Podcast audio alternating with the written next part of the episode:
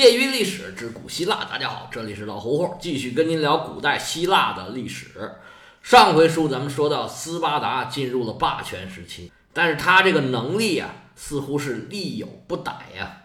作为一个既没有战略眼光，也没有国际视野的这么一个国家，让他来维持霸权，简直就是一场悲剧。在公元前三百九十九年，斯巴达上台了一个新国王，叫阿格西劳斯，在我们这里就把他称为阿格王。这时候，斯巴达还试图维持他的霸权，想跟波斯啊掰掰手腕。尽管他带兵出征，打了一些胜仗，但是一些局部的胜利啊，没有办法掩盖斯巴达战略上的。顾此失彼。这时候，波斯再次施展他的外交手段，他开始支持啊希腊内部的城邦起来反抗斯巴达。之前咱们说过啊，斯巴达要推行自己的意识形态，这样呢引起了很多城邦的反感，尤其是四处驻军呢，以一副这个征服者的姿态，高高在上的感觉，试图用暴力来维持他在希腊半岛上的霸权。但是咱们以前曾经说过，啥叫霸权呢？就是你能随时严厉惩罚，马上就能惩罚得了违抗你命令的人。但是斯巴达这个时候是肯定不具备这个实力。那当你不具备这个实力的时候，那马上就会有人来反对你。加上波斯的支持，希腊的几个比较大的城邦就开始蠢蠢欲动。当我们这位阿哥王到波斯本土去。打仗的时候，包括底比斯、阿尔戈斯、科林斯、雅典等等这样的在斯巴达治下的这个城邦国家，准备联合起来向斯巴达发难。这也是我们那位阿哥王为什么刚刚在萨迪斯打了胜仗，就赶紧回到希腊的这么一个原因。这时候，希腊各国都已经发现斯巴达现在不行了，但是他还在管着各国。那么这些国家呀，自然是非常的不愿意，谁也不愿意被人家管着嘛，是不是？再加上波斯在后面一劲儿挑，因为每个国家它都有反对派，反对派一旦得到经济上面的支持，他这力量马上就会壮大很多。波斯别的没有啊，有的是钱呢。加上希腊这些城邦啊，一直以来也是冲突不断，想要找茬还是很容易的。最开始啊，就是相邻的两个小城邦发生一些冲突，然后他们俩呢就分别找底比斯和斯巴达来求助。按理说，这个时候呢，斯巴达是希腊的霸主，不管有什么事儿，他都是仲裁者。迪比斯这就是奔着找茬来的，所以就根本就没理斯巴达这个茬，直接就出兵帮助向他求助这个小城邦。斯巴达是绝对不会让这种情况发生，立即出兵。迪比斯虽然在挑事儿啊，但是他们还是挺怕斯巴达的，于是啊，就联系了雅典。雅典这时候啊，稍稍有点缓过劲儿来。他们对斯巴达这个仇恨呢，肯定是没有这么快消散的。一听说有机会反对斯巴达，他们肯定是削尖了脑袋就过去了。斯巴达呢是预计南北两路夹攻底比斯，南部这路呢就是从斯巴达本土出发，北边这路呢是斯巴达呀到处都有驻军，他在北方就是色萨利这边啊，他也有很多的驻军。本来呀是想让两支军队汇合在一起夹击底比斯。但是阴差阳错，这两支队伍啊没汇合上，分别被底比斯的军队给打败了。这回大家一看可好了，斯巴达军队也不是不可战胜的，这底比斯也不怎么样，不是也把他打败了？我看看，可能我也行。于是好多城邦都加入，开始只有雅典跟底比斯是结盟了。然后呢？科林斯和阿尔戈斯，大家都知道，阿尔戈斯是最恨斯巴达的，也都加入了。然后呢，优贝亚岛和阿卡迪亚的人都过来加盟了。斯巴达人见势不妙啊，元老院就发出动员令，征召军队，派遣他们的王牌军重装步兵啊，北上科林斯地峡。同时呢，赶紧把在波斯征战的阿格王啊给叫回来。反斯巴达联盟那边啊，也在。公元前三百九十四年春天，到柯林斯开会。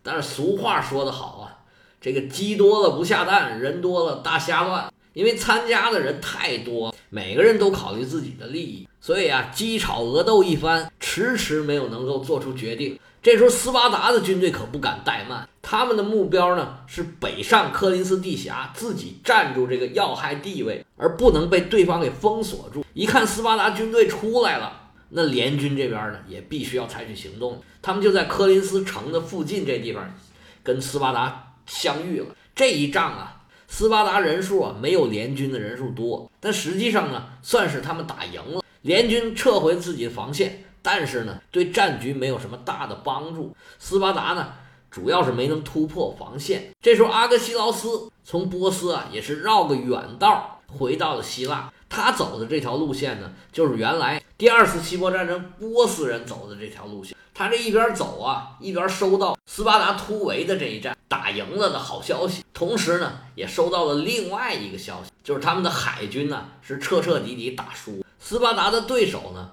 是雅典和波斯的联军。如果大家往回听啊，应该还记得在那个洋河之战，有一位叫科农的雅典将军。带着九艘船来到了塞浦路斯，哎，这个就是雅典的残余海军。那么后面呢？因为雅典和波斯结盟了嘛，因为敌人的敌人就是朋友，那雅典的这位科农将军就成了整个联军的海军统帅。那海军的水平，斯巴达跟雅典不是在一个水平线上，整个斯巴达海军呢就大败而归，而且呢，统帅也被杀了。这个事儿呢，那位阿哥王啊没敢跟手下说。就说打赢了，斯巴达人保持着高昂的斗志，回到了希腊本土。他们准备回到斯巴达跟国内的主力会师，结果路上就遇到了联军的阻击。这一仗啊，跟上一仗差不多。虽然斯巴达打赢了，但是呢，仍然没能突破联军的防线。这位国王一看这不行啊，那得了，咱们绕道吧。于是他们就绕了往西边走，经过德尔菲啊，从海路回到了。波罗奔尼撒半岛算是终于跟本国的军队会合了。此后的几年啊，双方是你来我往，互有胜负，整个希腊又开始战火纷飞。看见这种状况啊，最高兴的就应该是波斯人。现在波斯人呢，就是在扮演一个仲裁者的角色。在海上，斯巴达的海军已经被彻底击败了。这个雅典的海军呢，就逐渐恢复起来。那波斯人一看，那不行，我又得帮助斯巴达再制衡一下雅典。路上也是一样，这科林斯战争是公元前三百九十四年春天开始的。在公元前三百九十二年的时候，斯巴达就向波斯派出了使团去求和。雅典也把那位跟波斯一起打仗的科农将军派去说服波斯人，结果波斯人根本就不理，你们继续打吧。我看看再说。结果斯巴达的使团呢，一直在波斯的苏萨待了好几年，而那位科农将军呢，被波斯的总督啊给关起来了。这下可好，求和无望啊，双方就只能再继续苦战下去。结果一直到公元前三百八十七年，这场持续了八年的战争，才在波斯的调解下，终于结束了。也是波斯人看着火候差不多了，行了行了，差不多我。开始收官了，这场雅典世界的内耗啊，终于告一段落，史称叫做科林斯战争。因为大部分战争都是在科林斯附近进行的，而结束这场战争的叫做大王合约。这合约的内容非常简单，就是波斯承认斯巴达是希腊半岛唯一的霸主，除了斯巴达领导的伯罗奔尼撒联盟以外。希腊一切其他的同盟全部解散，而小亚细亚沿海的这些城邦全部归波斯来管。拿现在的角度来看呢，这就是一个丧权辱国的不平等合约。斯巴达人把所有小亚细亚原来属于提洛同盟的这些城邦全部出卖给了波斯。其实啊，不是他想出卖，非不为也呀，是不能也。是整个这个水平啊，玩不过波斯人。这个大王合约是什么大王啊？这明显就是波斯大王。这个合约啊，应该说是标志着从希波战争以来，波斯对希腊这边外交政策的彻底胜利。现在斯巴达作为希腊人的霸权和代表，他对波斯是一点威胁都没有。波斯人看的是清清楚楚。就斯巴达那一万人放到波斯里面，就好像把糖扔到大海里面，一点甜味你都尝不出来，全都是苦的。从大王合约签署开始，这段时间呢叫做斯巴达霸权时期。书中暗表，这段时间维持了十五年。不过这段时期啊，是一个低水平的和平时期。事实上，相当于是斯巴达替波斯代管希腊半岛，各个城邦呢是慑于武力的威胁之下，万马齐喑呢，不敢出声。不过，我们从科林斯战争可以看得出来，大家已经对斯巴达的这个武力啊，产生了要挑战一下的念头，因为大家毕竟生活在一个地方，地理条件、自然资源都差不多。科技水平啊是不相上下，尤其这斯巴达的科技水平可能还比较差。你就凭你这种严苛的训练，这种古老的战法，你想要战胜每一个对手，这是非常困难。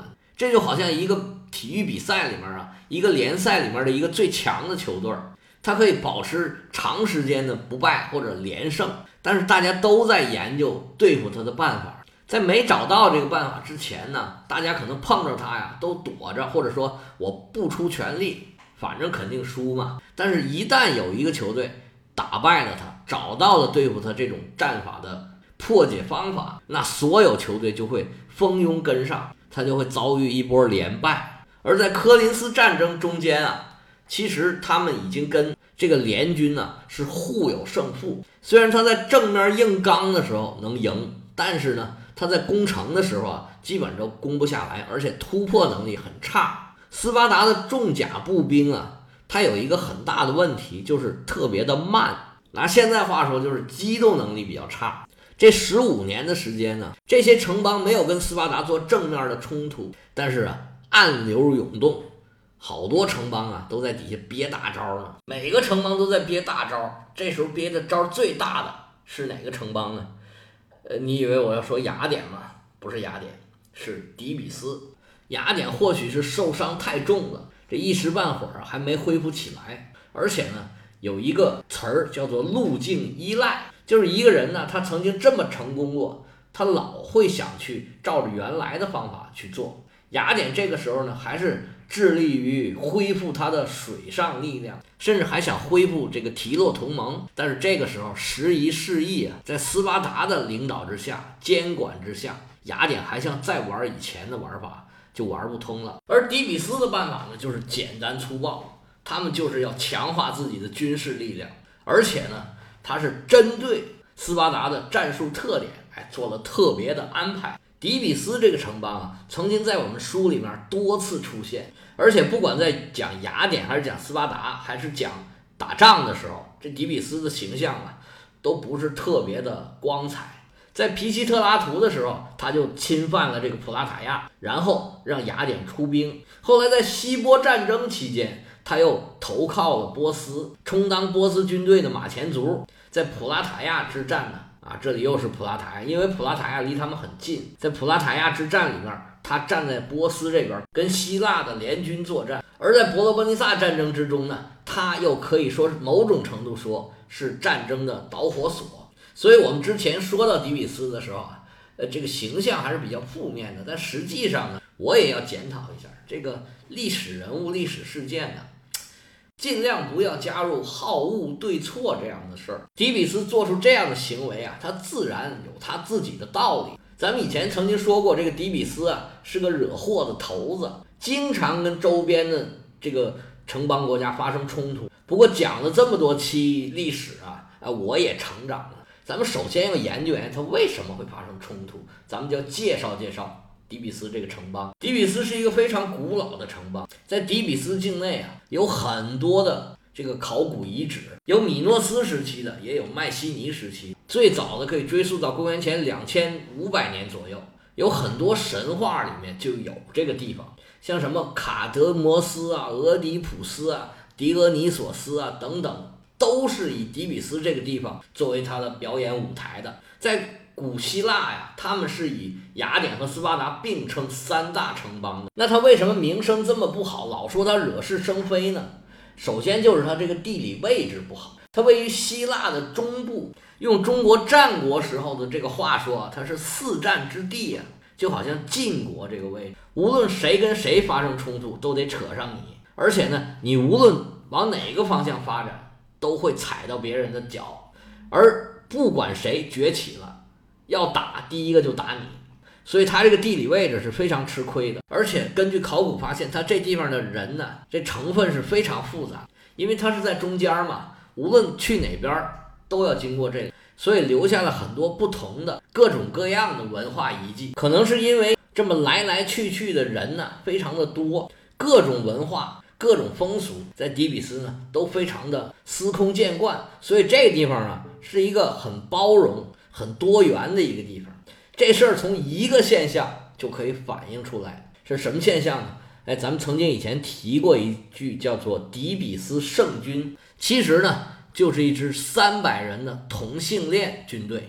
由此可见呢，底比斯是一个很包容的城市，它是最无限制的鼓励同性恋的城邦。瑟诺芬曾经在书里面写到说，在底比斯啊，成年男子和少年，哎，可以以一种近似公开化的方式同居，这就是所谓的柏拉图式的恋爱，就是一个成年男子和一个小男孩的恋爱。他们不但不制止，甚至在某种程度上呢，算是鼓励这种行为吧。他们把年轻人组织在一起啊，学习音乐、练摔跤。这个同性恋呢，甚至成了一种时尚。他们这种行为啊，在宗教上是有依据的。很多希腊城邦啊，都崇拜这个赫拉克勒斯。